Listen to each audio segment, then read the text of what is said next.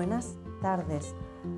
Pasaba para comentarte que tenemos mucha energía de fuego este fin de semana, porque Venus, que es el planeta de las relaciones, de los vínculos y del deseo, va a acabar su tránsito por el signo de Piscis y va a entrar en el enérgico signo de Aries.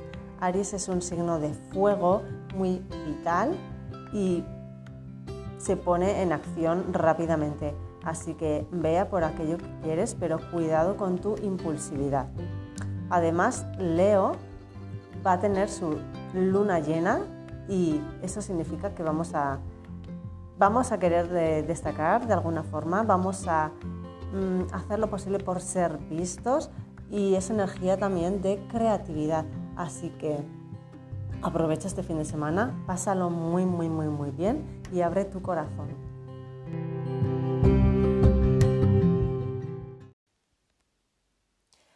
Feliz martes, ¿cómo estás?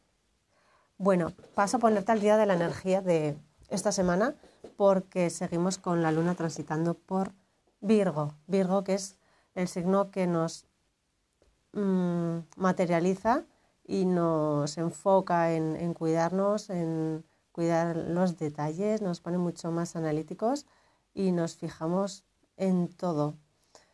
Venus, la diosa del deseo y de las relaciones, está en Aries y esta semana pues está teniendo aspectos bastante tensos porque se está juntando a Lilith, la luna negra, y Quirón, que hace referencia a una herida que todos tenemos inconsciente.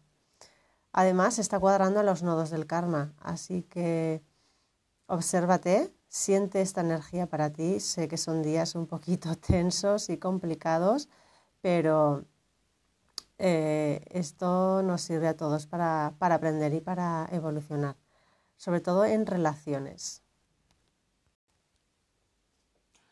Feliz martes, ¿cómo estás? Paso a ponerte al día de la energía de esta semana porque seguimos con la luna transitando por el exigente y analítico signo de Virgo.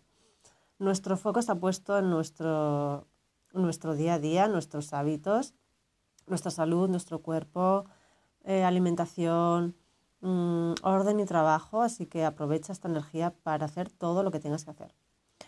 Eso sí, cuida de no estar excesivamente quisquilloso. Venus, la diosa del deseo y de las relaciones que está transitando por el guerrero signo de Aries, esta semana está teniendo aspectos bastante tensos porque está uniéndose a Lilith, la luna negra, y a Quirón, que hace referencia a una herida inconsciente que todos tenemos.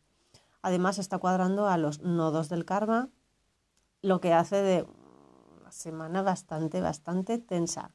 Así que respira hondo son días un poquito complicados en relaciones, pero todos estamos para evolucionar y las relaciones nos sirven para conocernos a nosotros también en profundidad. Que tengas feliz día.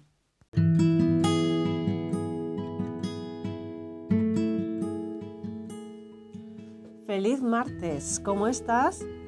Paso a ponerte al día de la energía de esta semana porque seguimos con la luna transitando por el exigente y analítico signo de Virgo.